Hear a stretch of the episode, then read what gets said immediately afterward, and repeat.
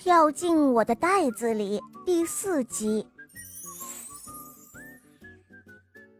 魔王听说以圣弗兰塞斯科王子名义出现的外国富翁到达了本市，于是他毫不迟疑地装扮了起来，准备去会见这位王子。哦，高贵的王子，恕我斗胆来面见您。不过，您作为一个赌徒。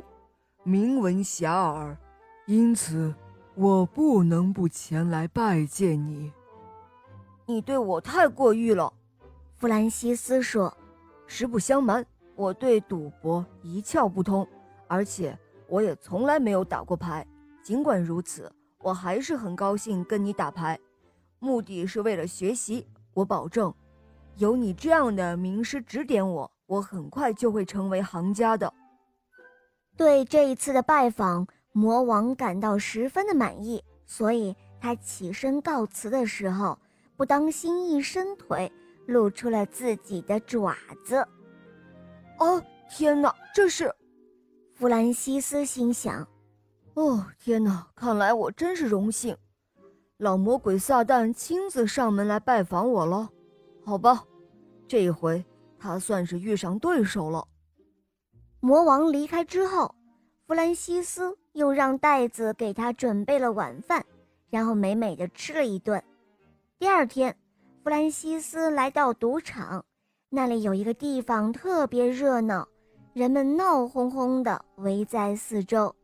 弗兰西斯从人群中钻了进去，他看到地上躺着一具年轻人的尸体，在胸前沾满了血迹。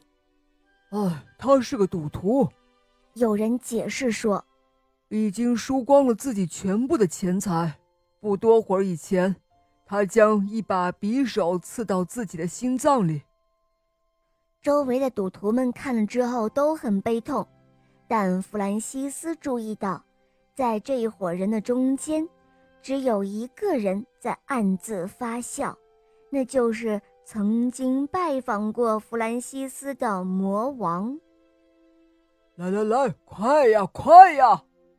只听那魔王喊道：“让我们把这个倒霉鬼抬出去，继续赌博吧。”说罢，只见赌徒们又拿起了桌上的牌，赌了起来。